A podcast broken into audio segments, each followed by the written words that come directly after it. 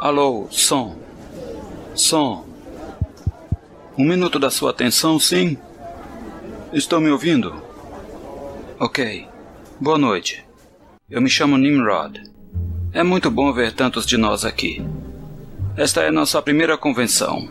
Caso queiram que outras aconteçam, eis algumas regras que precisam ser observadas pelos senhores. Em primeiro lugar, usem apenas suas alcunhas favoritas. Nada de nomes de batismo. Em segundo lugar, não se caga onde se come. Todos vocês sabem disso, principalmente aqui e agora, quando muitos correriam riscos, riscos desnecessários.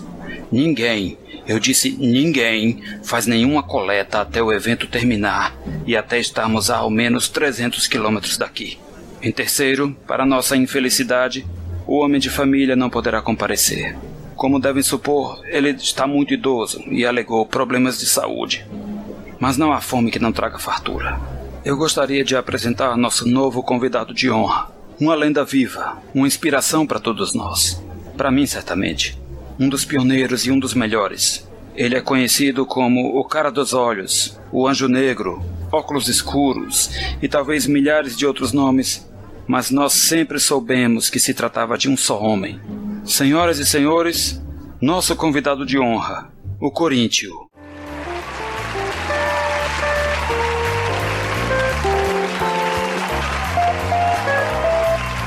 Obrigado, obrigado.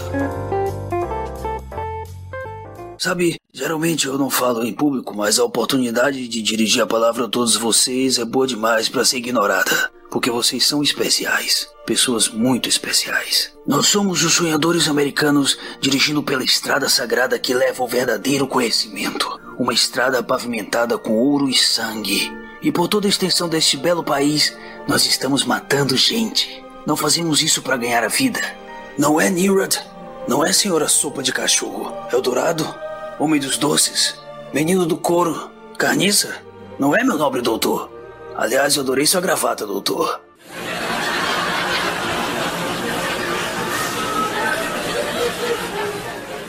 Não, não fazemos pela grana nem por vingança. Não matamos gente anonimamente envenenando suas aspirinas, pondo um pó de vidro na papinha de bebê. Nós não dirigimos carros por calçadas apinhadas de pedestres, não entramos com armas em lanchonetes e abrimos fogo até que a SWAT espalhe nossos miolos sobre as batatas fritas. Nós não matamos para ter lucro. Não matamos em nome do governo ou para cumprir contrato. Nós matamos por matar. Somos empreendedores de um ramo em crescimento.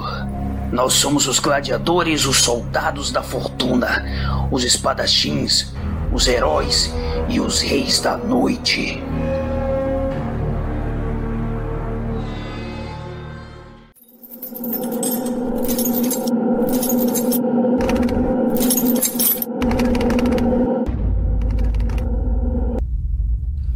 Escapistas.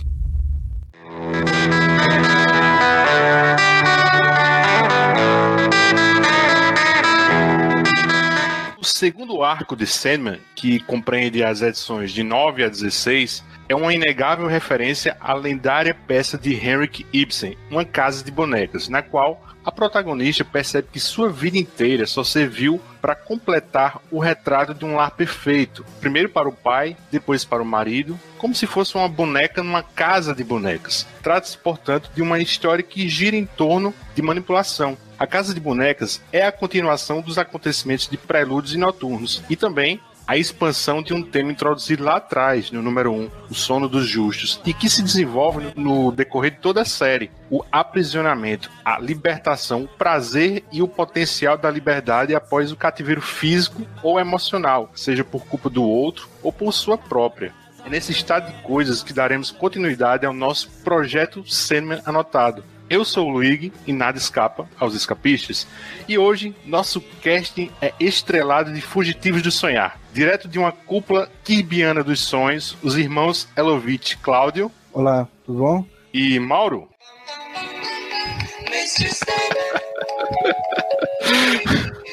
Boa noite, galera.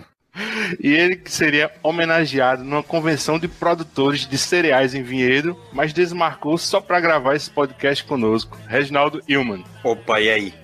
Como viram, estou cercado de homens de boa fortuna, exímios matadores de vórtices e, acima de tudo, bons contadores de história e lorotas. Bem-vindos à Casa de Bonecas.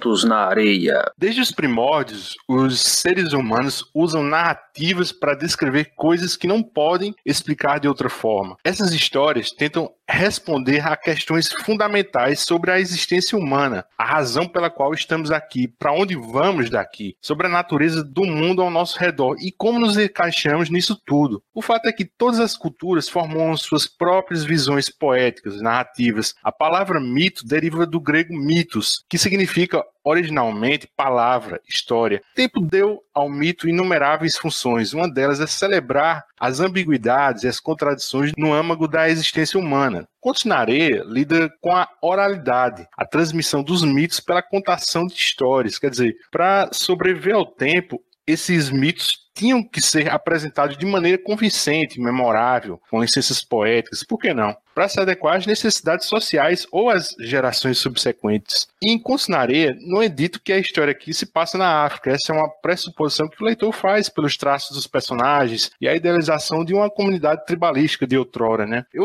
eu volto a falar sobre uma suspeita minha daqui a pouco, mas se a gente crava que esses são povos africanos, é interessante que em todo o continente africano, uma forma comum de contar histórias é o chamado e a resposta, em que o chamador entoa uma canção e o coro na comunidade participe e responda ao chamado. Quer dizer, o público sente-se livre para interromper, fazer críticas ou até mesmo sugerir versões melhores para esses contadores de histórias. Cláudio, nós aqui, cada um ao seu modo, vive de contar histórias. Né? Eu numa sala de aula, Mauro num tribunal do júri, ou o Reginaldo no seu negócio vendendo um serviço ao seu cliente. Só que na sua profissão de cineasta, isso é levado às últimas consequências. Você é um contador de histórias como um avô aqui em Contos na Areia. Essa historinha mexe contigo, assim, provoca esse lado criativo dentro de você? Com certeza.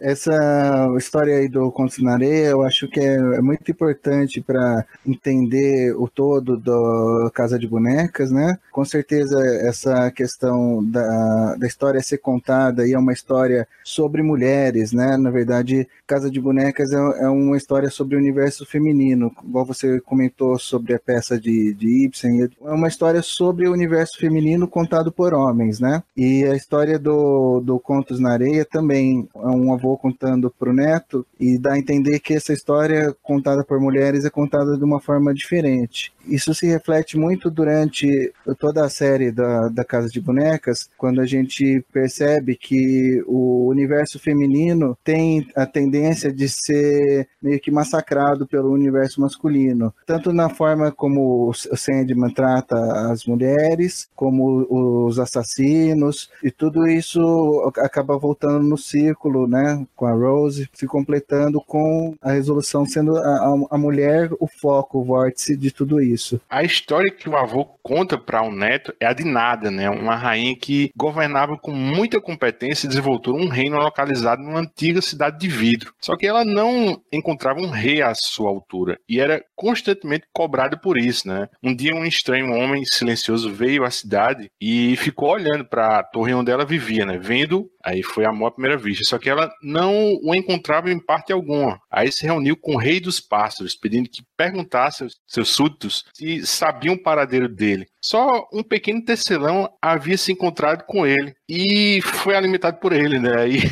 a gente volta aquele insight do Reginaldo, né? De que o Morpheus gosta de dar uma areiazinha do capeta para passarinho. Bom, aí esse tecelão disse para Nada que ela pode encontrá-lo se comer um frutinho, provavelmente alucinógeno, né? De uma árvore flamejante nas distantes montanhas do sol. Ele viaja, volta todo chamuscado e dá esse frutinho para ela. Aí desse dia em diante, o tecelão vira uma ave sagrada, né, para esse povo. O fato é que nada comeu a, a frutinha foi parar no sonhar, né? E daí em diante vira uma historinha de Stalker, né, Mauro? Nada rejeita esse amor quando descobre que seu pretendente era um perpétuo, já que se relacionar amorosamente com um deles poderia trazer desgraça, né, para seu povo. Esse amor proibido é a primeira grande polêmica de Sandman, não é, Mauro? Talvez seja a primeira grande polêmica do Morpheus, né? O arco anterior é cheio de polêmicas, né? Ela só aquela historinha do, do Diner 24 horas já tem 500 mil polêmicas. Mas, assim, sobre o protagonista, né, finalmente evidencia, né, um traço muito ruim dele. Ele já tinha, né, tangenciado isso naquela história que o Morpheus vai pro inferno, encontra nada. Você já vê que tem alguma coisa esquisita ali, ele muda de forma, ela pede para ele salvar ela, para ele finalmente tirar ela de lá e ele diz que não. Você já vê que tem alguma coisa estranha ali. Nessa história demonstra assim realmente que o Morpheus não é um protagonista bonzinho, heróico. Já tinha dado dicas disso no arco anterior, mas aqui realmente fica claro o quanto que o Morpheus, com perdão da palavra, é um cuzão, né? A gente vai vendo nos arcos daqui mais pra diante o quanto que ele tem assim algumas características horríveis, como às vezes eram as retratações dos deuses na mitologia, né? Você vê assim, os deuses gregos, os deuses romanos, os deuses nórdicos, todos eles têm traços muito ruins, egoístas, mimados, impulsivos. Cada deus tem não só virtudes, mas também traços muito negativos dos seres humanos. E o Morpheus e todos os perpétuos também, né? O Morpheus, você vê nessa história o quanto que ele é egoísta, mimado, não aceita ouvir um não, ainda mais de uma mortal, embora ele saiba que ela tem toda a razão na escolha dela, ela aceita sacrifícios horríveis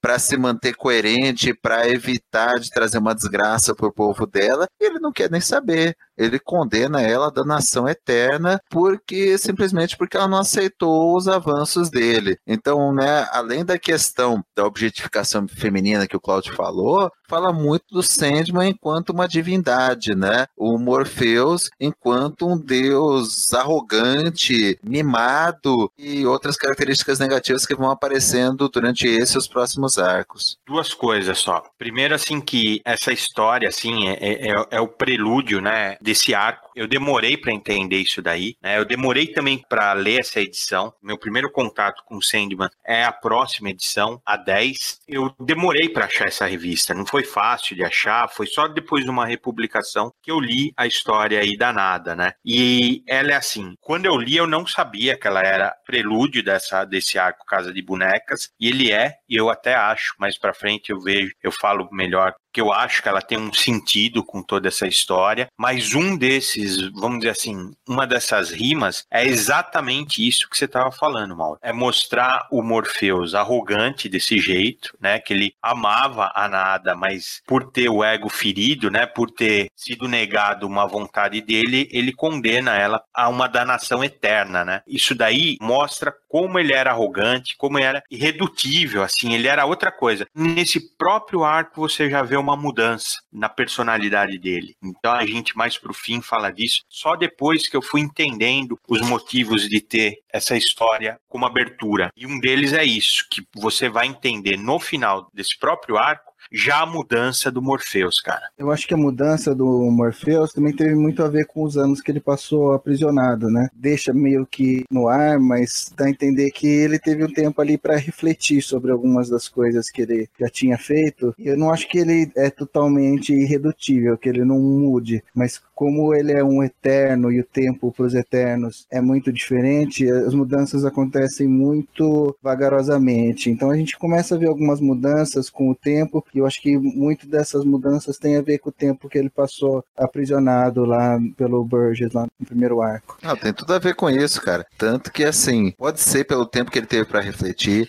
pode ser por ele vislumbrar que ele não era tão invencível quanto ele acreditava. Pode ser que tenha o fato dele ter sido aprisionado e ficado ali indefeso tenha criado alguma empatia com o que a nada estava passando no inferno. Então, assim, sem dúvida, esse, esse aprisionamento aí no primeiro arco foi o cataclisma para as mudanças rápidas considerando assim o, o, tempo para um perpétuo que o Morpheus sofre durante esse arco. Eu tava relendo hoje essa história, sabe? Eu já tinha lido antes e reli novamente agora. E assim, eu me peguei com um balão, que ele diz que era um amor, né, que se consumado assim, só traria destruição mútua, né? Porque segundo nada, o amor não faz parte do mundo dos sonhos, né? O, o amor cabe ao desejo e o desejo é sempre cruel. Isso dá o que pensar, né? Porque se você equacionar isso ao, longo da série, né, você percebe que toda vez que Morpheus amou alguém, ele se deu muito mal, né? Quer dizer que ele tá fadado a uma vida que nunca poderá amar carnalmente, né? Romanticamente, assim, uma, uma parceira, um parceiro que seja, né? Sem dúvida. E, e tem um negócio também que o Luigi tinha me perguntado e que faz sentido também, né? A gente vê assim, o tanto que o Morpheus foi stalker, egoísta e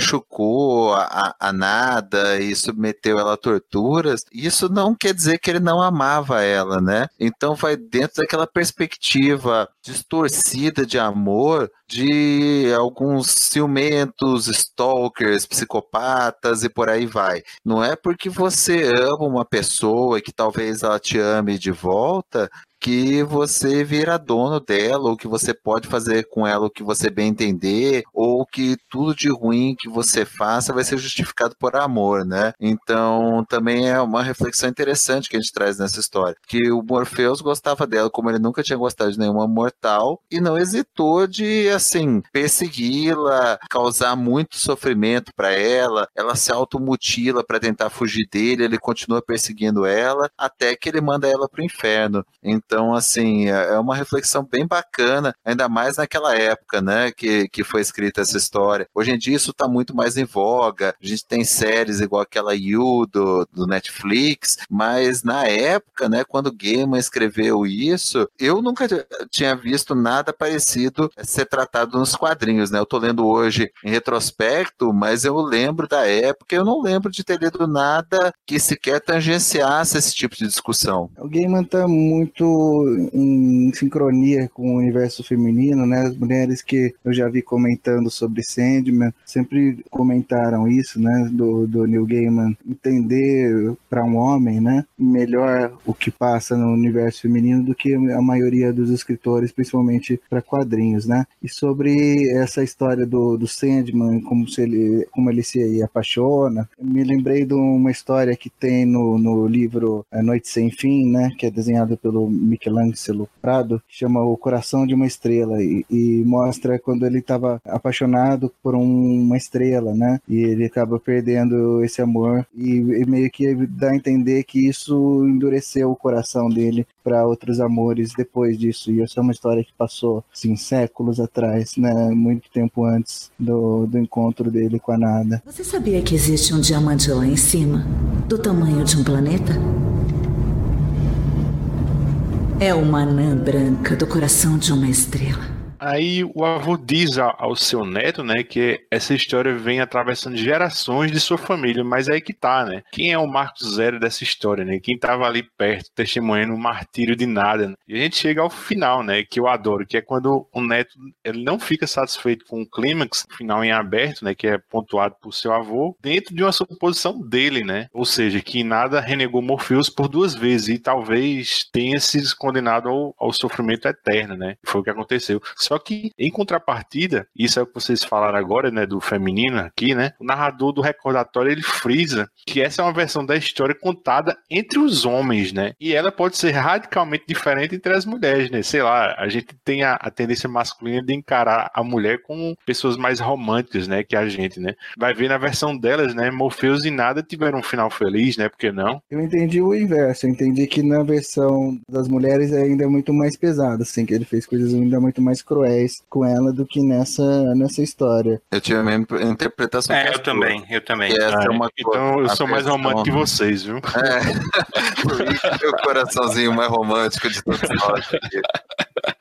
Aí eu disse lá atrás, assim, eu disse que tinha minhas dúvidas sobre se essa história é mesmo ambientada na África, né? Justamente por conta do tecelão, né? Ela é uma ave típica da América do Sul meridional. Eu fui procurar isso, assim. Era que compreende a, a região do Chaco, né? Ao sul da Bolívia, norte da Argentina e oeste do Paraguai. Meu melhor palpite é que essa história se passa no Império Inca, talvez na Bolívia, né? E o deserto retratado seria o Salar de Uyuni, o, o maior deserto de sal do mundo, né? Ele fica localizado no sudoeste da Bolívia. Ele tem cerca de 12 mil quilômetros quadrados de extensão. Essa é uma planície de sal que foi formada em um lento processo, né? Milhares de anos existiam lagos nessa região, é, a água dos lados então evaporou e, e, resultou na paisagem no deserto que hoje se vê, né? Eu nunca vi ninguém questionar o Gaiman sobre isso, mas eu acho muito pouco provável que ele usaria um passarinho tão específico e não soubesse seu habitat, né? Eu acho que, na verdade, né, por ser um mito, e os mitos, é, por definição, assim, eles é, são universais, não tem tempo e nem espaço, acontecem num espaço criado na mente, pode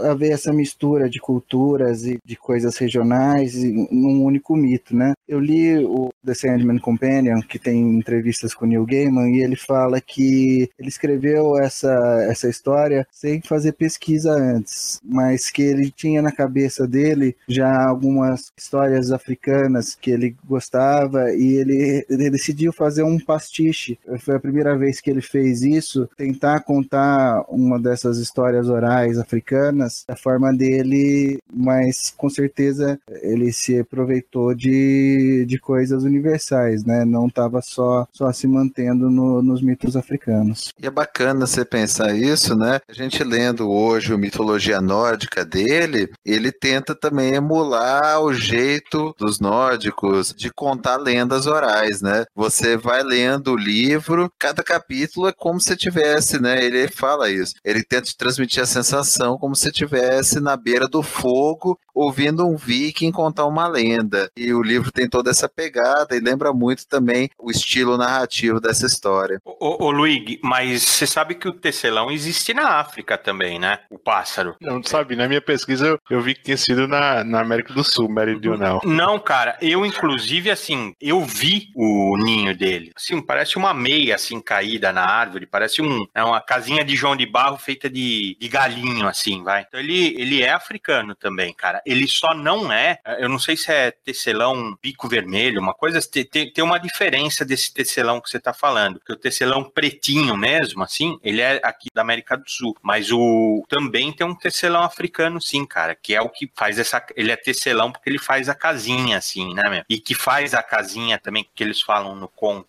que eles deixam fazer a casa na casa deles, né, a casa do passarinho, na casa das pessoas, é exatamente esse tecelão que ele está falando. Ele é africano. A, aliás, todo o visual do conto é africano, né? A nada ela é. O ritual que ele fala de circuncisão, ele é um ritual africano. Os aborígenes também fazem isso, né? Mas você vê principalmente na África esse ritual, né? Eu acho que a história é, é africana, cara. Ou melhor, num passado muito distante, mas a hora que tá o, o o avô e o neto, eles eles estão tipo uma tribo mesmo africana. Assim. Vale a pena Fala. também notar o, o, layout dessas páginas da história da, da areia, porque ela tem um ritmo né, particular, são baseado em, em quatro quadros em cima e um quadro longo embaixo. Né? Esse ritmo, ele dá a entender, nessa entrevista que eu falei, dá, dá a entender que esse ritmo foi baseado na tradição oral, né, pelo, pelo ritmo da linguagem das histórias. Então, então ele tentou, de certa forma, traduzir isso para o visual do quadrinho, criando esse ritmo cadenciado aí dos quatro quadros em cima e um quadro grande embaixo. E cá entre nós, né? O Dringenberg arrebentando, né, cara?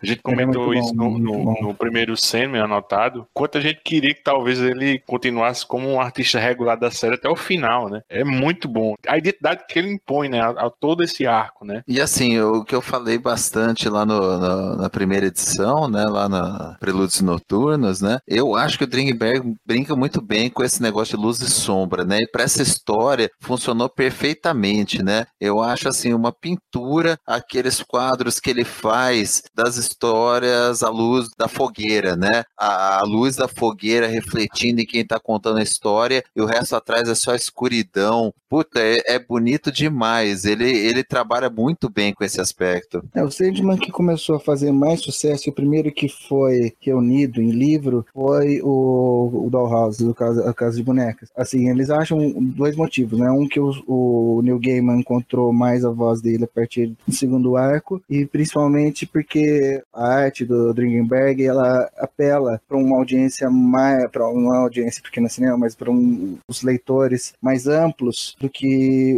a arte do Sankit, que é muito mais estilizada, né? Vamos para a saída do capítulo. Como de costume, Reginaldo decifra a capa da edição. E cara, esse arco é o vai o racha do Maquin, né, Reginaldo? Eu tenho todo um carinho por esse arco, por ser, assim, meu primeiro contato, então é, é o que teve impacto, né? Exceto por essa capa que eu demorei muito tempo para ver, cara, muito tempo, assim. Como foi difícil de achar essa edição, ela tinha tudo, assim, uma, uma aura mística, assim, né, meu, que eu não achava, assim, era meu santo grau essa edição durante muito tempo, cara. E aí depois, você pesquisando para saber a capa. A arte que fez essa capa, o quadro, ela tá na, na sala do Gaiman. Dave McKean deu para ele de presente. Ele diz que não é por nenhum motivo especial, é simplesmente porque ela não é não tem nenhum material que poderia deteriorar ou ser difícil de colocar na parede. Aquela humildade do Gaiman, né, meu assim. Ela é uma capa bonita, ela referencia aí sim, mais ainda, cara. Ela referencia o conto, né? Você vê a nada e o Morpheus, os dois com aquele visual já, né, que a gente não comentou aí na edição, mas igual nós vimos naquela história do primeiro arco, o Morpheus também se apresenta de forma diferente. Ele não é um homem pálido para nada, ele é um homem negro, né? Um guerreiro, assim, uma, parece que tem uns dreads assim na cabeça, né? Você vê que ele, ele se apresenta de acordo com a,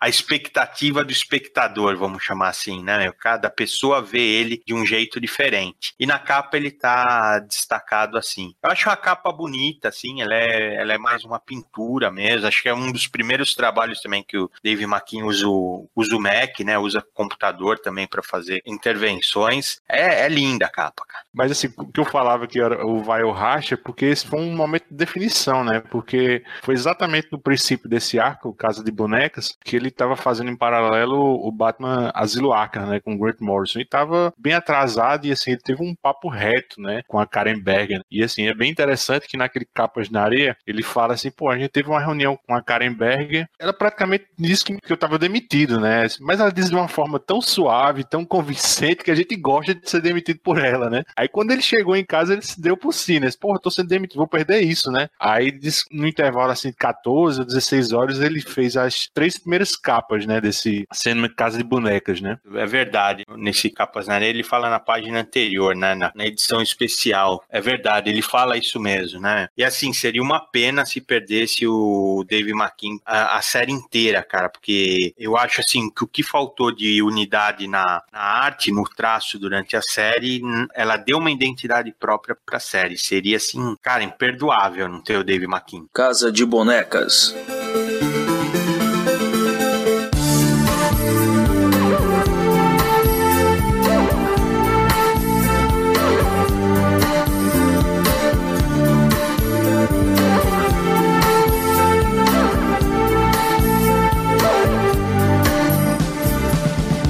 Usando seu selo, Desejo chama sua irmã gêmea, Desespero. Como é esse link direto entre os perpétuos, Cláudio? E essa fortaleza limiar como um contraponto ao castelo de Morpheus, cheio de súditos, operários, cheio de vida, vamos dizer assim. O visual do Desejo é mera coincidência com a capa da banda Duran Duran no álbum Rio, de 1982. Fala um pouco dessa primeira aparição do Desejo, Cláudio. Bom, vamos lá em partes, né? Primeiro você perguntou sobre a relação dos perpétuos, né? E nessa edição, que é a primeira que aparece, a Desejo e Desespero, a gente vê que existe algumas alianças entre alguns dos perpétuos e algumas rivalidades entre eles também, né? O Sandman, por exemplo, ele se dá bem com a morte, né? Ele, a aliança dele é mais com a morte. As gêmeas, o, o gêmeos, gêmeo, gêmea, desejo e, e, desespero são outra, outra aliança aí que se forma e que a gente vê essa rivalidade que existe, uma sabotagem que acontece todo, toda essa narrativa da Casa de Bonecas. No caso, né, né, o desejo vive numa casa que é uma boneca, né? Que já é uma referência à casa de bonecas. Ela vive dentro da pele, né? Como o desejo vive dentro da pele. É um, uma construção que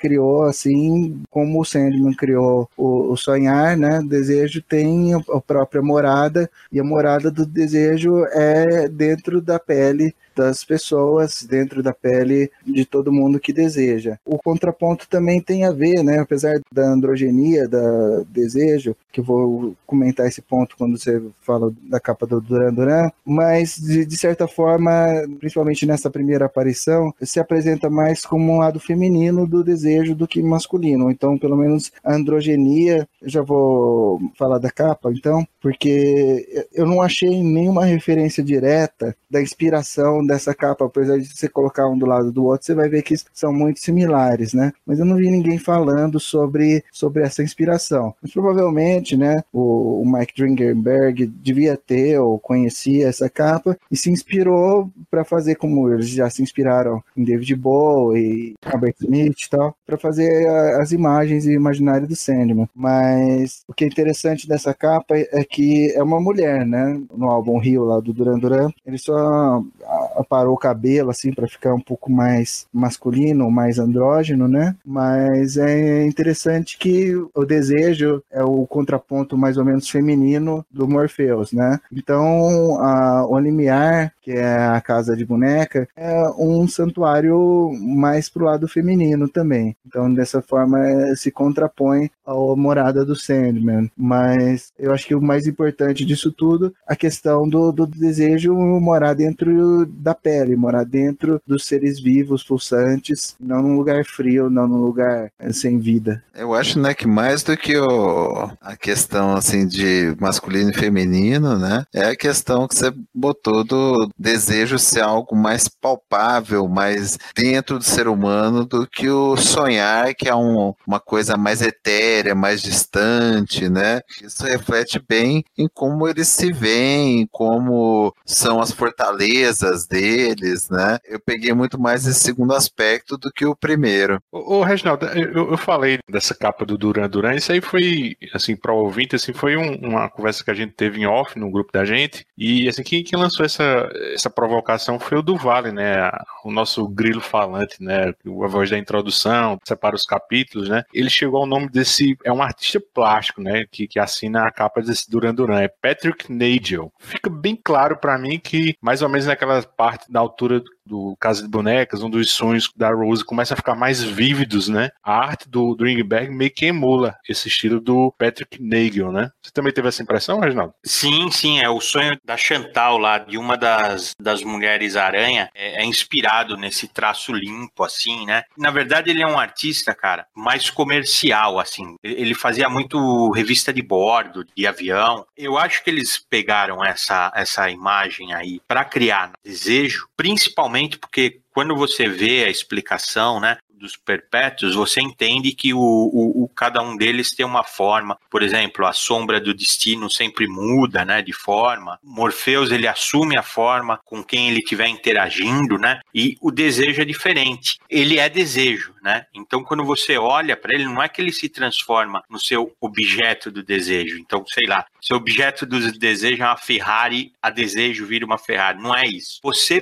passa a desejar esse irmão e irmã do Morpheus. Ele é diferente por ser um irmão mais novo, os irmãos mais novos assim, até o Morpheus mesmo, né? Mas vamos dizer que ele está aprendendo, está em processo de aprendizado. Esses outros eles são mais complicadinhos por diferentes razões que nós vamos ver durante a série, né? É, desejo ele é muito arrogante, eu acho que até mais do que o Morpheus, né? Então é, é assim, a diferença dele é assim, ele não muda de forma, você que passa a olhar e desejar, ele tem essa ambiguidade. Então tudo isso se reúne nessa figura aí que ela não é, vamos dizer assim, é difícil você fazer uma figura que seja o objeto de desejo para todo mundo. Então eles pegam essa arte aí, referenciando esse Patrick Nigel, né, esse artista, que é uma mulher, ela é antisséptica, assim, ela é lisa, ela não tem detalhe nenhum, ela não tem uma, vamos dizer, uma ruga fora de lugar, assim. É uma mulher perfeita, mas ao mesmo tempo você poderia também ver ela como uma figura de um, de um homem jovem, assim, né? Então ela é desejo, pronto, cara, né? Eu acho que assim, eu não sei explicar também como eles chegaram nisso, mas eu sei que funciona, na história funciona perfeitamente. E, e é legal o que o Claudio falou, o reino dele é uma figura gigantesca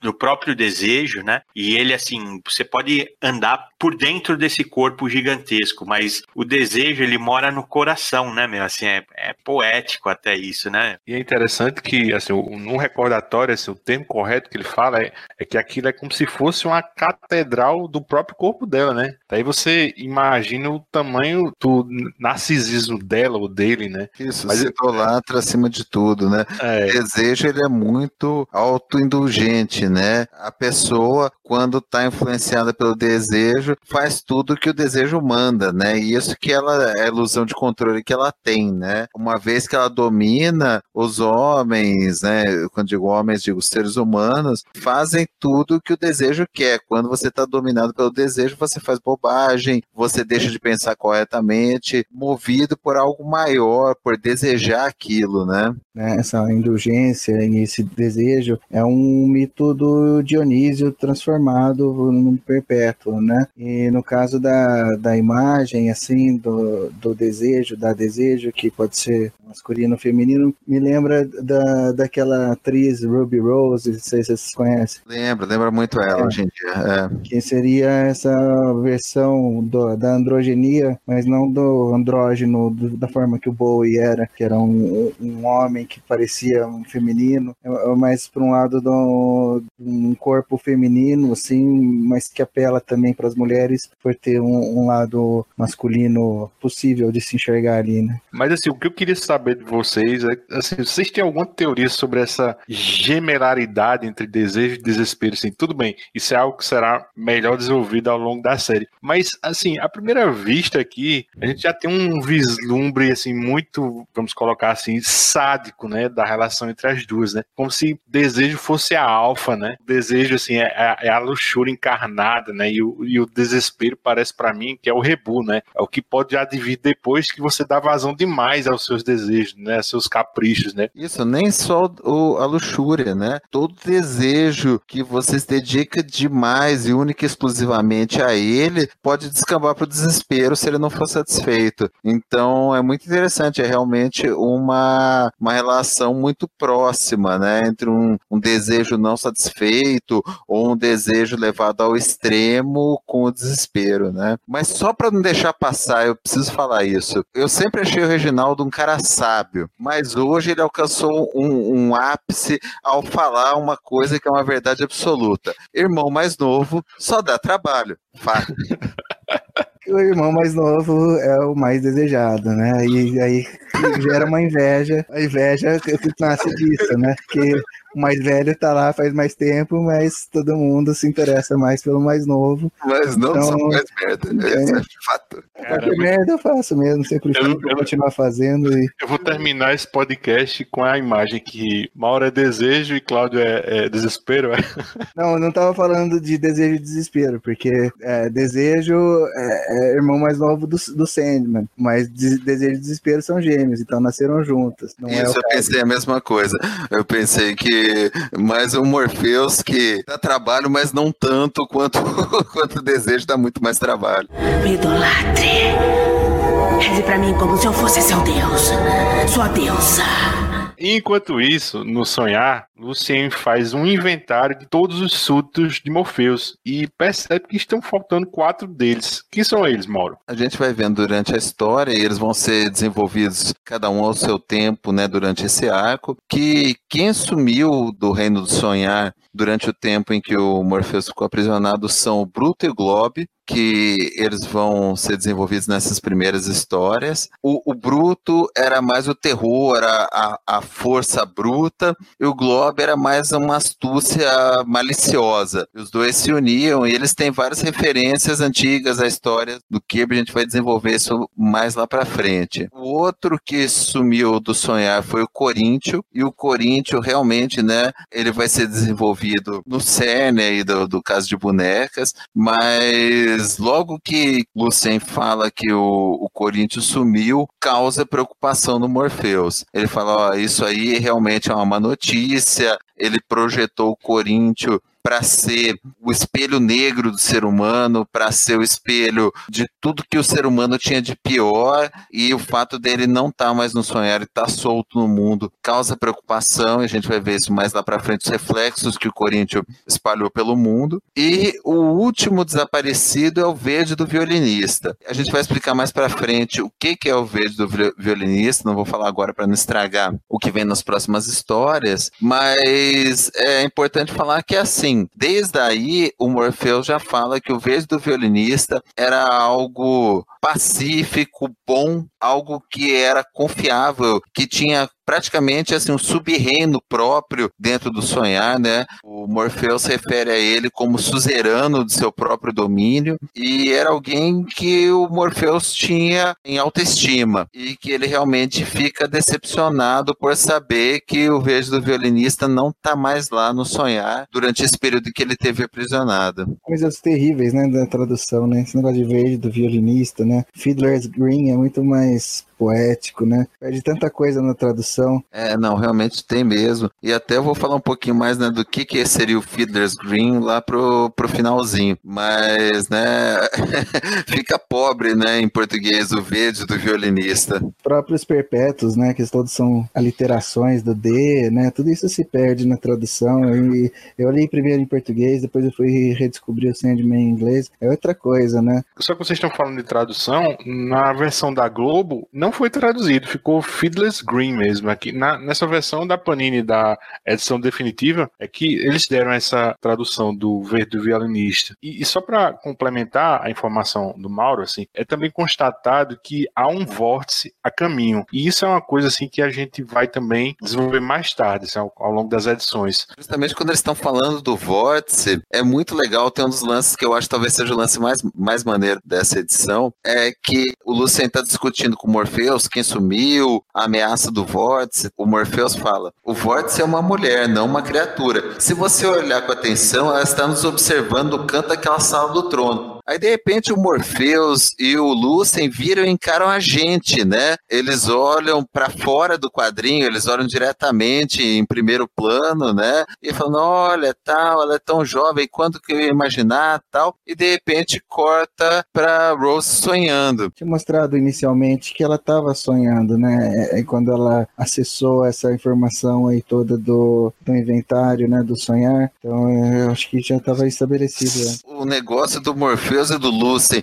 virarem diretamente pra gente, conversarem como se eles estivessem falando, olhando para ela, eu achei um barato, eu achei a coisa mais legal dessa edição. Tem um detalhe, né? Quando você vê a, a Rose dormindo, né, no, no, carro, né, no banco de trás do carro, você vai vendo os quadrinhos vão meio que girando, né, assim, e os balões também, né? Mas isso é uma, uma das coisas do vórtice, né? Que ele mexe com os sonhos, né? Também tem a ver com o estado hipnagógico, né? Que quando ela tá entrando no sonho, né, é meio que um, uma parte transição entre sonho e não sonho, né? Então eu acho que eles representaram esse estado pinagógico com esses quadros meio skilled assim de lado até, até entrar finalmente no sonho. Aí no mundo desperto, Miranda Walker e, e sua filha Rose vão à Inglaterra com todas as despesas bancadas por uma benfeitora misteriosa. Elas encaram a coisa como um passeio turístico, mas lá pro final da edição a gente descobre que a anfitriã ninguém menos que Unity Kincaid, aquela criança que passou praticamente a vida inteira dormindo, né, como vítima da doença do sono lá no século XX. Ela herdou uma fortuna de sua família e passou os últimos meses contatando investigadores, né, para descobrir quem seria a filha que teve enquanto estava dormindo, né? Ou em coma. O, o não chega a valorizar essa informação. A gente só sabe que essa filha, a Miranda, né, foi entregue para adoção. Mas o elefante branco na sala é que ela foi estuprada sim, né? Como a gente pode fazer uma, uma comparação com uma Beatrix Kido, né, em Kill Bill do Tarantino, né? Sem qualquer cerimônia ou idealização à moda, fale com ela, né, do Pedro Almodóvar, né? Beleza, só para reiterar, né, a Casa de Bonecas é um conto muito feminino, né? Por causa desse empoderamento feminino, né? Porque você vê uma personagem que foi estuprada, né? Enquanto dormia, você procurar sua filha, né? Resultante disso, né?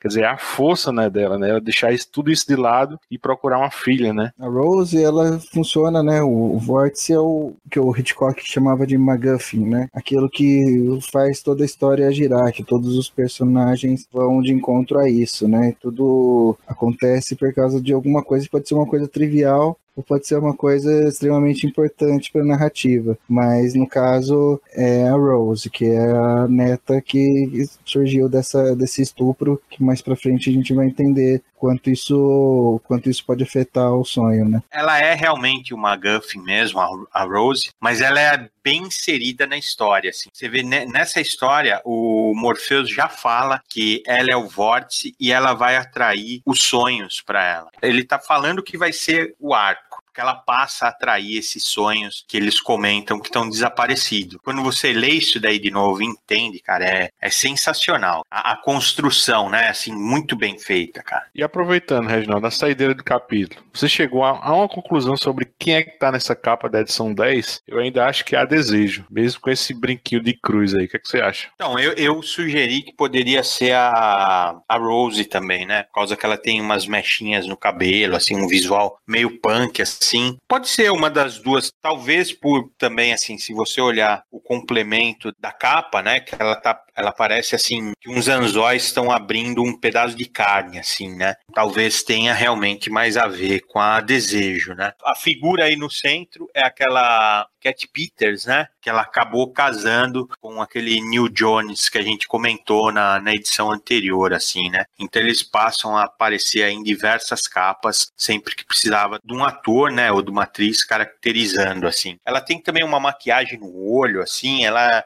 ela é cheio de detalhes, assim. Ela não tá perfeitamente caracterizada como desejo nem como Rose Walker, assim. Não sei, tá ambíguo.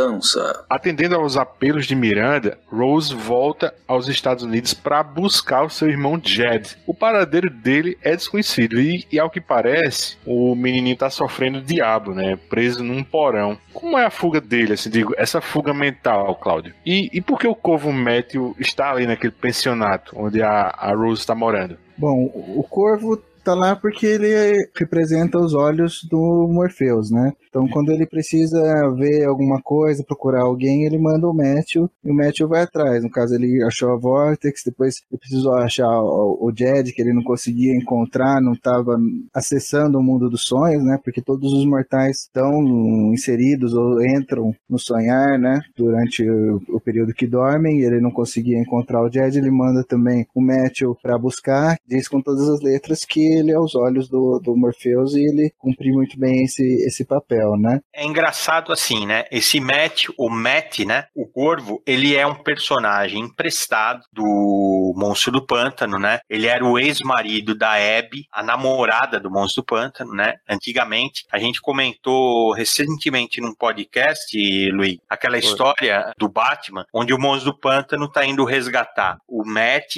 e a Abby, né? Eles ainda são um casal. Isso. Aí ele pira, ele vai. Ele tem todo um arco narrativo que ele ganha poderes, adoece, ele sofre um acidente, e aí acaba chegando no sonhar e o Morpheus oferece para ele o cargo de corvo do sonhar. Na verdade, é um cargo. O primeiro corvo foi o Lucien, por curiosidade, né? O bibliotecário ele já foi um corvo. Aí eles comentam uma outra ocasião de um outro corvo, né? Tem aquele Aristeu de Marmona, ele fala de um outro corvo. Vou te falar que todas as encarnações encarnações dele, sabe? Parceiro da Abby, vilão com poder telecinético. Todas essas aparições dele, a que eu gosto mais é ele como corvo, porque ele realmente, assim, ele é legal, ele tem uma, uma, presença marcante, ele tem uma personalidade, ele acaba se aproximando muito do Morpheus com o passar aí das edições, né? Mas esse começo, ele simplesmente ele tá lá para vigiar o vórtice, né? Que é a Rose. Essa história toda do Jed aí, dele sendo uma espécie de um Cinderelo ali preso pelos os tios, né? É muito interessante para mim, assim, eu, na verdade acho que é a parte que eu mais gosto de todo, todo esse arco, inclusive tendo mais tarde a convenção dos serial killers que a gente vai falar, mas esse capítulo, essa história, para mim é muito interessante, principalmente pelo a fuga que ele teve, né? Que ele se refugiou no universo do Little Nemo em Slumberland, lá do Winsor McKay. Então tem todo aquele visual, né? Eu sou muito fã do Little Nemo, gosto, achei genial, assim, as, as histórias do Winsor McKay. Essa referência aí aos sonhos, né? Que eu acho que ele representou, o McKay, né? Representou os sonhos no, nos quadrinhos, no começo do século XX, assim, muito melhor do que hoje em dia. E até, assim, difícil o próprio New Gaiman conseguir essa representação surreal dos, dos sonhos, principalmente no sonho de uma criança, né? Como ele fazia. Hoje em dia é tudo muito estruturado dentro de um pensamento racional. E a lógica do, dos sonhos no Sr. McKay era uma lógica de sonhos mesmo, sem compromisso, assim, com o racionalismo. A gente vê, por exemplo, em filmes como Inception, né, que não, parece que não tem um entendimento da lógica, dá uma pervertida nele, né, como quando o, o Jed lá que cai da cama, como o Nemo caía e ele chamava a mamãe, e a mamãe vinha confortar ele, no caso, ele recebe um, um aviso, né, cala a boca, senão você vai vai, ter um motivo para chorar de verdade, né? Tudo isso sendo pervertido para um, um lado mais do abuso, né? Que no caso ele estava sofrendo. Bom, esse Jed, ele sofre o diabo, assim, você bem disse, Claudio. Ele é, é dito que ele foi separado de sua mãe, Miranda, e sua irmã Rose, ainda pequeno, quando seus pais se separaram, né? A Rose ficou com a Miranda e o Jed ficou com o pai. Só que esse pai morreu e ele foi dado aos cuidados de seu avô, que também morreu. Aí ele acaba sendo cuidado por primos distantes, né? Na Geórgia, pagos pelo Estado para cuidar dele. Só que em vez disso, eles forçam esse guri, né? A viver em condições desumanas num porão. Daí o único amparo dele é essa vida dos sonhos, né? Onde é um parceirinho do super-herói Sandman, né? É, e essa questão toda dele com a avó existia no quadrinho do Kirby da década de 70, né? E que veio depois, aí já foi criado em cima uma reestruturação pelo Gaiman, mas partiu dessa, dessa história aí uh, original do Sandman da década de 70. E o interessante também, né? A gente pode deixar de falar, nessa história, né? Mudança, a Rose vai atrás do Jeb, né? E ela vai para um, pra uma, tipo, uma pensão, né? Um albergue lá. E nessa história são apresentados os moradores desse lugar que vão ser importantes, né? Em todas as próximas histórias, né? Tem, né? O, esqueci o nome. É... Senhorio. Senhorio, isso. Que parece, né, tranquilão, mas é um drag queen que, que faz show de drag queen no transformismo. transformismo. É, tem um casal que parece aqueles casais perfeitos, né? Que é a Barbie e o Ken, né, até a referência mais óbvia impossível, e que mais lá pra frente, quando a gente vai entrar nos sonhos dele, a gente descobre o quão diferentes que os dois são. As gêmeas aranha lá, que na verdade é um casal, né? A Chantal e a Zelda, que estão as duas vestidas com véu, uma roupa gótica, com as aranhas. Você não sabe se elas são irmãs, se elas são um casal tal. A gente vai descobrir qual é a relação delas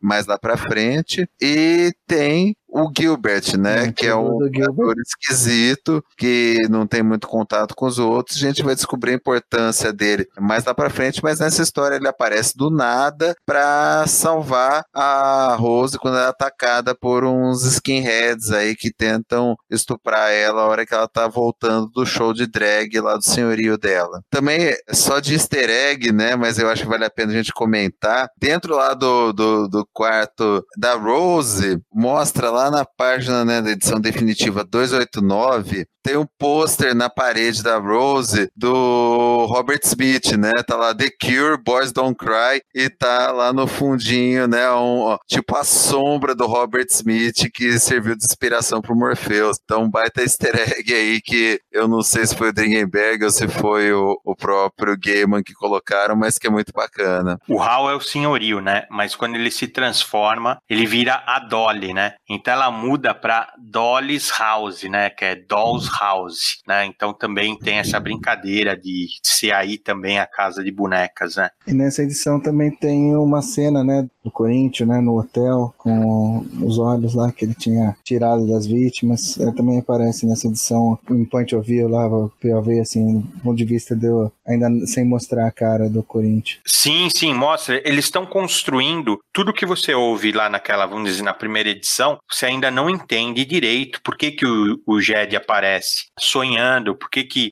aparece o Corinthians aí, você ainda não entende que é o Corinthians, né? Você ainda não entende. Mesmo o, o, o, Gilbert, você também, assim, ele parece ser um cara misterioso e a hora que ele aparece, ele, ele salva a, a Rose, né? É um cara grandão, corpulento, né? Assim, é, é inspirado num artista, mas depois você vai entender que, assim, é, vamos dizer, essa edição é quase assim, o Gaiman colocando as peças em movimento no tabuleiro, assim, né? Ela começa a construir construção da trama, assim, que vai se desenvolver pelos próximos capítulos. O que eu acho mais legal dessa edição, mais legal mesmo, assim, que o, o, Morpheus a gente já viu ele em diferentes situações, até com medo, né, inseguro, tudo, mas acho que é também é uma das primeiras vezes, e que eu me lembro, é uma das poucas vezes, ou talvez acho que é a única, que ele fica com raiva. No final dessa edição, ele tá com raiva, cara, porque ele descobre onde o Brute e o Glob estão, né? E ele tá realmente com raiva. Se veste que nem Rambo, assim, né, meu? E ele. A, a, a, a edição, né, cara? Bora sim, lá. sim. A edição fecha com ele, assim, é, é, um gancho legal pra caramba, porque ele, ele vai partir pro ataque e, é assim, é uma coisa rara de você ver, não é o foco da série, mas as poucas vezes que aparecem são bem interessantes, assim. Então, essa é uma que eu acho, assim, demais, assim, a construção, porque ele tá com raiva, parece ficar revoltado com o que o Brute e o Globe fizeram, né? E a, a saideira do capítulo, Reginaldo? Essa capa aí, pra mim, é a minha favorita do arco. Isso é o Gaiman aqui, né? Não é o, não é o Gaiman, não, esse daí. É o. Tem certeza, bicho? Eu, sei que é a mão hum. da, da Cat. Não, não. A, o cara eu acho que é o Gaiman, não? Mas é o Neil Jones, não é o Gaiman. O Gaiman, ele tá na na, na edição do Corinthians. É o Gaiman com os dentes no lugar do, do olho, né? Essa, esse daí é o Neil Jones, né? Eles parecem mesmo, sabia, cara? Eu jurava que era o Gaiman, velho, nessa capa. Não, não, não, tá escrito aqui, é o Neil Jones, ele tá falando. A mão da mulher, dessa Cat, né, que apareceu na edição anterior, eles se casaram, são um casal da capa e o, um casal na vida real, né? E essa borboletinha aí no canto, é, ela é, é uma aplicação, assim, é de alguma loja famosa essa borboleta, ela não é um desenho, não, ela é realmente um, como se fosse uma escultura, assim, né, um, uma decoração, assim, né? As edições nacionais, fora, né, essa capa ser maravilhosa, eles traziam um, um recorte, né, um, um detalhamento específico da capa no verso. Então aqui, por exemplo, nessa capa tem a borboleta no verso, né? É interessante, sim. É uma representação do Morpheus, né? Ele tá com umas argolas assim penduradas, é um negócio meio esquisito, né? Ah, acho linda, cara. Acho linda. O sonho se tornou sua realidade. É o senhor para dizer o contrário? Em algum lugar entre o céu e a terra, num reino além da nossa compreensão sobre tempo e espaço, existe a cúpula do sonho, o domínio de um ser lendário e imortal. Os segredos de todos os indivíduos lhes são conhecidos, pois ele é o guardião de tudo aquilo que tentam esconder, aquilo que só é revelado em seus sonhos, pois ele é Sandman, o rei dos sonhos.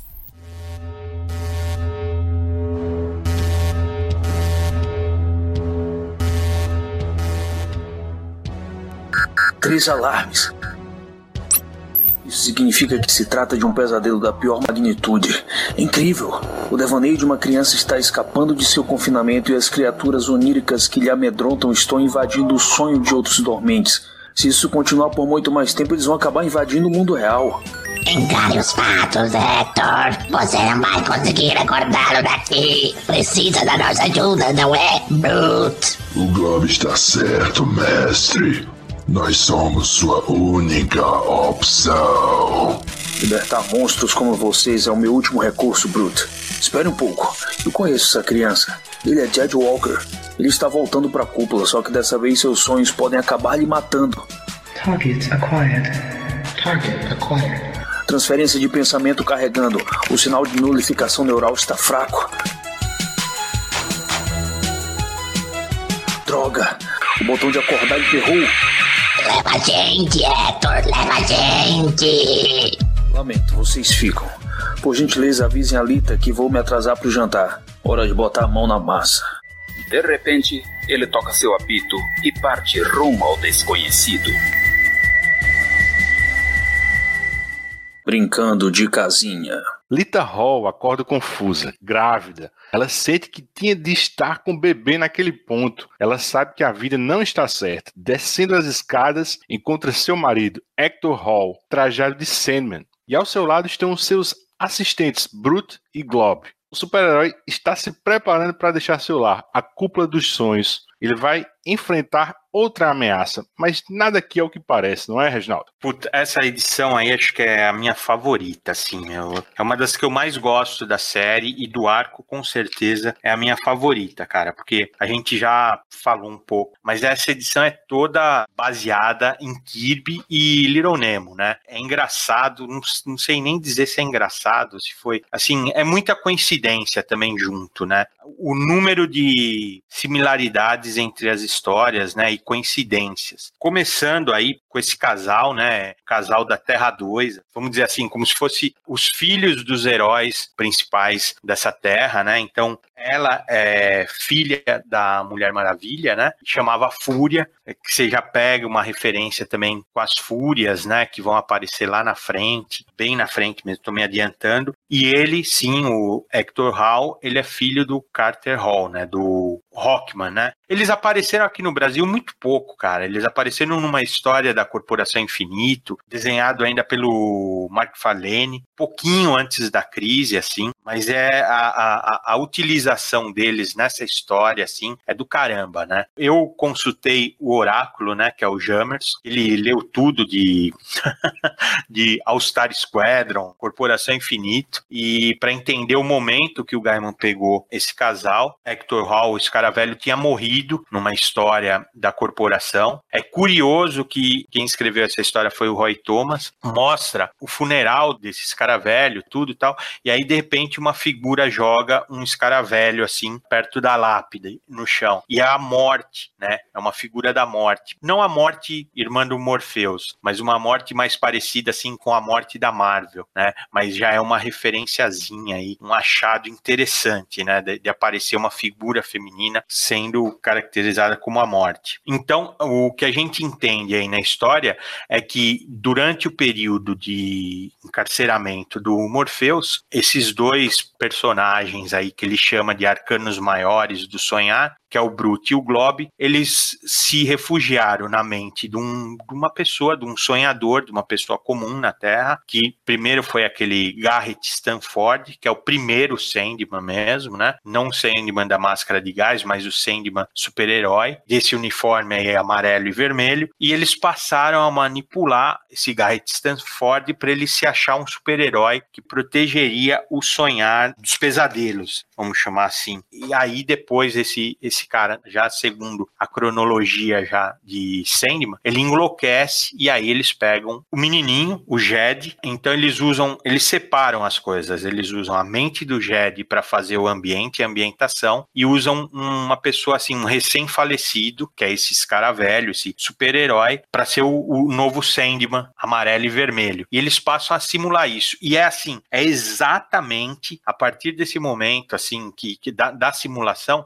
é uma mistura de Little Nemo com as histórias do Kirby do Sandman dos anos 70. Então, ele tem a cúpula do sonhar, ele tem essas, essas armas assim curiosas como o apito supersônico, cartucho de areia, o Brute e o Globe realmente ajudavam esse primeiro Sandman, né? E eles já tinham, eles tinham essa animosidade, eles não eram parceiro do herói, eles eram como se estivessem cumprindo uma pena, assim. Então eles ajudavam o Sandman e depois voltavam a ficar preso dentro da cúpula.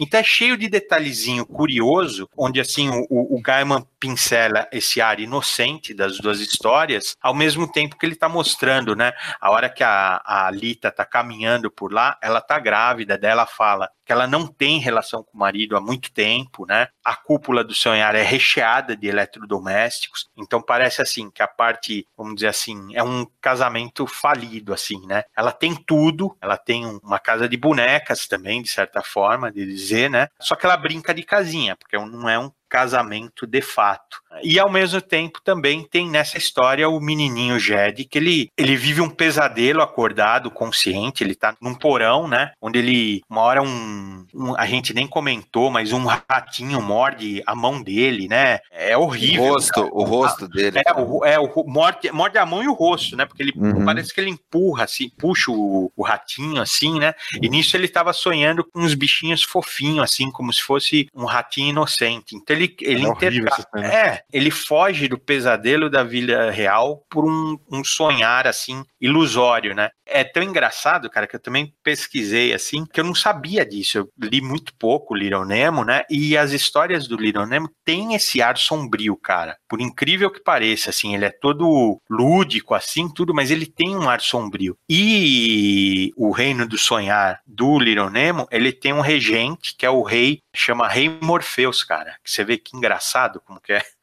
as coisas, assim, né? É, no então, caso, o, o Game é um grande conhecedor, então isso aí tudo foi apropriado, né? Toda a brincadeira do, do New Game nessa série, em todos os, os episódios também, é, é, fazer isso, pegar o que já existia, que ele já conhecia e ressignificar, né? Dar um, um novo visual, um novo signo também, um, uma profundidade que não foi aprofundada antes, mas sempre se valendo daquilo que já, já existia ou que as pessoas conheciam, mas ele pega e fala, ó, oh, peraí, sabe esse negócio que você conhece aí? Ó, tem, tem um buraco é mais embaixo, né? Eu vou comentar mais sobre isso quando a gente chegar na parte lá da história do, do Lobo Mal e do Chapeuzinho Vermelho, mas é importante já falar por causa dessas histórias do Winsor McKay, do Jack Kirby, que a brincadeira dele é essa, entendeu? Pegar aquilo que já foi estabelecido, ou aquilo que as pessoas conhecem de certa forma, e mostrar de uma. Peraí, ó, isso aqui tem um outro lado que você não conhece. Eu entendo desse jeito também, viu, Cláudio? Mas eu acho assim que tem uma coisa assim, vamos falar sorte, sincronicidade, o que for, meu, porque assim, ele poderia escolher um monte de nomes pro Sandman, né? Só que ele chamou ele de Morpheus. É, é, é ele tem vários nomes durante a série até, mas o nome mais comum que a gente vê ele ser chamado é de Morpheus. E aí você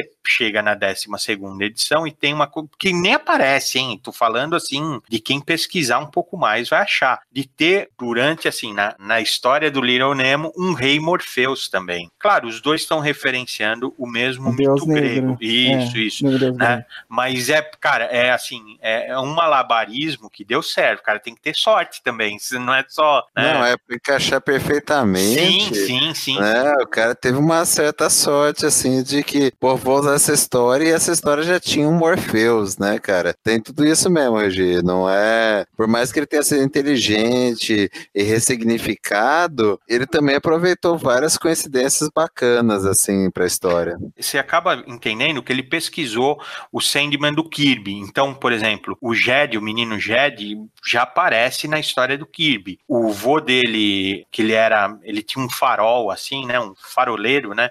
Igual o pai do, do Aquaman, ele também aparece na história do. Eu comentei. Que isso, do, do Kirby, né? E aí ele vai relacionar. É, essas coisas, sim, ele vai inserindo. Então parece que encaixa, mas você entende que ele estudou e foi inserindo para dar sustância para a construção que ele está fazendo. O que não é inserido são alguns detalhes, assim, que você. E, e durante toda a série tem isso, cara, que são coisas assim que você vê, são curiosidades que ele sabe?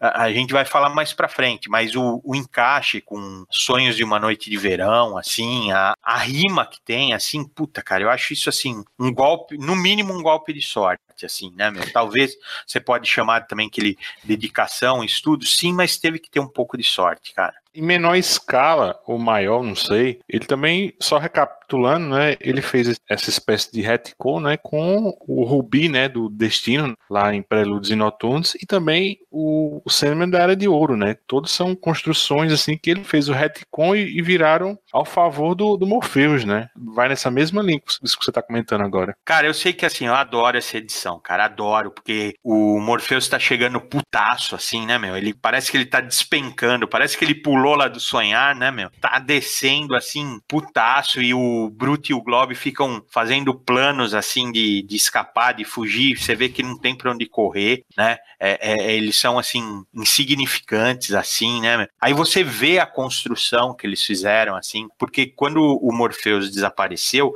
o sonhar se desestruturou. E o que o Brute e o Globe fizeram foi montar um, um mini sonhar, vai, um sonhar próprio, assim, para eles, para eles terem uma certa certa estrutura, porque o sonhar parece que ficou decadente com o desaparecimento do, do, do Morpheus. Não é que ele sumiu, ele ficou, ele ficou desorganizado, vai, vamos falar assim. E eles criaram uma organização usando a cabeça do menininho, que é uma judiação, né, assim, o menino sofria acordado e dormindo, né, o modo de dizer, né. Era a fuga dele, né, assim, em várias histórias, né, tanto em filmes quanto na vida real, a gente vê que, assim, quem é submetido ao sofrimento extremo acaba se refugiando né, na, na imaginação ou às vezes no sonho, né? Então, sei lá, mesmo com objetivos egoístas, né, do Brute e do Globe, eles davam um pouco de alívio para aquela vida de tormento do menino, né? Mas eu então... acho que essa vida onírica que ele tinha de certa forma, impedia ele de tentar, por exemplo, uma fuga na vida real, entendeu? Ele estava preso naquele sonho perfeito lá e se sentia como no, Matrix, assim, dentro de uma proteção ali, uma coisa que ele não, não ficava tanto tempo acordado, ele passava mais tempo dormindo do que acordado. Então, isso meio que impedia também uma fuga que ele poderia fazer, talvez, daquela situação real que ele estava sofrendo ali, né? Então, o, o Bruto e o Globe, eles são mais ou menos um reflexo interior daqueles tios abusivos que prendiam ele no porão no, no mundo interior dele, né? Eles aprisionavam ele num cativeiro muito mais agradável, mas um cativeiro mesmo assim, né? A melhor parte dessa edição, para mim, como o Regi falou, o, o Morpheus, né, mete o capacete, vai putaço atrás do Brute do Globo e tal. Aí de repente chega um cara com a roupa colorida, colante, tocando um apito pra ele, né? Ele fala, pô, que porra é essa, né? Aí ele começa a cair na gargalhada. É a única vez na série que ele ri de gargalhar. Em é, todos os arcos é a única. Fica do ridículo que o, né, como ele chama, o fantasminha tá se submetendo ali, né? Essa parte é muito boa. E, e que arte bacana, né, do Chris Bachalo, né? Você compara essa arte dele com o que ele faz hoje, né? Putz, como ele tava bem aqui, né? E, você sabe que esse Group e o Valdemar, né, o, o livro do Game que lançou em 96, aquele lugar nenhum, né? Ele acaba que são reminiscências, né, desse Brute e Globe, né? São aqueles assassinos, né, de lugar nenhum. Mas assim, visualmente eles, eles também parecem, né, o Brute e o Globe, eles parecem ter influenciado, né, aqueles dois protagonistas daquela animação da Pixar, né, Monstros S.A. E só mais uma coisa, essa edição é importantíssima, né? Porque quando o, o Morpheus ele intervém, né? Como o Reginaldo falou, o Hector Hall ele está morto, né? Já há algum bom tempo, né? E a Lita Hall, de fato, ela estava grávida. No caso, ela já deveria ter tido a, a, criança, mas ela meio que ficou em um estado de animação suspensa, né? Essa gravidez ela se postergou ad infinito, né? E quando o, o Morpheus ele interviu, ela voltou à vida, né? Voltou ao mundo normal, né? E o Morpheus ele disse que a criança dentro da barriga dela era dele, né? Mais uma encarnação aqui do Orfeus Cusão, né? É, pertence Isso... a ele, eu acho que por ela ter sido ficado grávida no sonhar, né? No, no mundo onírico. Então isso. aquela criança pertence ao sonho, né? Ele é extremamente filha da puta com ela, isso é verdade. Repete esse padrão aí de machismo dele. Mas de toda forma, a própria justificativa, né, que você entende disso é que foi é um bebê não foi gerado pelo Hector Hall, foi gerado pelo sonho, né? É isso que eu falo, assim, eu não, não dá pra gente cravar que o Gaiman, na 12 edição, ele já sabia como ia terminar a série. Ele podia ter uma vaga noção, mas a construção que ele fez encaixa tanto, cara. Porque o que você tá falando, Cláudio, que, que ele teve com relação, vamos dizer, a sacanagem que ele fez, você pode, assim, vamos lá, o nome da Lita de super-herói é Fúria, né? E lá na frente você sabe que tem a vingança das Fúrias. Ela Eles... se associa com as três. Isso, isso, porque, assim, ele chama ela elas de bondosas, mas elas são as fúrias. E as fúrias da mitologia grega, elas eram, assim, as criaturas que castigavam as pessoas que cometiam o pecado da ubris. O que, que é o, o que, que é a ubris? A ubris é assim, é o descaso pelo outro. Você tá entendendo assim o encaixe que dá? O Morpheus, ele era isso, ele tinha descaso pelo próximo, pelo outro. Pelo próximo não, mas pela outra pessoa. Então, o que ele pratica aqui é descaso, meu. Né? O que ele fez com a nada foi descaso, né? Ele falou: ah, você não quer, se não vai ser minha, vai pro inferno, literalmente, né? Meu? Ele deu muita sorte que tudo se encaixou e eu já penso que ele meio que construiu isso. Não foi muito acidental, assim. Eu acho que o, o, New Game é um, um cara maluco por leitura, por estudo, e isso tudo, mesmo que ele não tenha escrito no papel, entendeu? Eu acho que na, na, na, as ligações vão, vão, se fazendo dentro da mente dele, não por acaso, por um, um processo dele, né? Mas eu acho fantástica essa construção, assim, se for ainda assim pensada mesmo, planejada, construída, com esse nível de detalhamento, eu acho fantástico não teria motivo para ele escolher outro personagem, porque já existia uma Fúria, é isso que eu quero dizer, né? Só que ela era uma super heroína e ela a, até aqui, vamos dizer assim, até quase o final lá da história, você não entende, ela não tem destaque, né? Você acha um personagem relevante. Ela gestou, né? Ela não gerou, ela gestou o filho no sonhar. Então por isso que o Morpheus falou que era dele também vai ter consequências com isso, que também, vamos dizer assim, é o que era uma coisa também que motivava a, as fúrias, né? Elas vingavam também a morte dos parentes, né? O assassinato de parentes. Depois você vê com uma forma que foi construído, é realmente, puta, cara, é uma construção assim perfeita, cara. Mas eu acho nesse momento essa peça, vamos falar assim, esse tijolinho aí que está sendo construído da história, bem no comecinho, 12 segunda edição, eu acho que, cara, para você você depois, quando chegar lá na frente, voltar atrás e lembrar disso, eu acho fabuloso, cara. Ele não falou que a hora que ele sai da fazenda lá, ele é pego pelo Corinthians, que é a primeira vez que mostra o rosto dele quando ele tá dirigindo o carro, né? Sim, o, o Corinthians ele vem aparecendo, né? No, quase no finalzinho da edição, né? Você vai vendo que tem um serial killer atuando, né? Assim, até o momento você não viu. É, é a primeira é, vez e, que mostra é a hora que ele pega o Jed na saída da fazenda, né? Pra você ver como é azarado esse Jed, né? Cara, esse moleque é muito fodido, coitado. Que vida de merda. Na hora que o cara finalmente se liberta, né, do, do cativeiro, dos dois cativeiros, ele sai pra rua, a primeira pessoa que ele topa é com o Corinthians. Então, cara, mas você pode até entender isso como um efeito colateral do vórtice. Do vórtice né? o, o envolvimento dele primeiro com o Brute e o Globe, depois agora com o Corinthians. Você vê assim, você pode até ler realmente, pô, o cara é azarado mesmo. Assim, na verdade, quem está provocando isso é o Vórtice. A Rose. Isso. É, a aproximação com a Rose vai trazendo os sumidos lá do Reino dos Sonhos. Vamos lá, saideira do capítulo. E essa capa, Reginaldo? Eles falam no Capas na Areia, fazem algum comentário do Frederic Huerta, né? Que é aquele livro da sedução dos inocentes, tudo. E ela é uma combinação de colagem com escultura mesmo, né? Tem um, uma boneca partida, que é assim, eu entendo que essa questão é da infância, é do sofrimento que o Jed vivia, no lugar da cabeça do menino. Aí, aí aí já é a doença do Dave McKean, né, meu? Assim, o cara, ele expõe mesmo, assim, a, a alma dele, assim, que, puta, cara, é sombria, né? Porque uh, você vê, é uma, é uma boneca quebrada, tem a caveira de um bicho, que eles falam, acho que é uma raposa, né? E um olho no fundo com alfinetes, cara. Então, é uma capa até difícil de você olhar muito tempo, porque ela,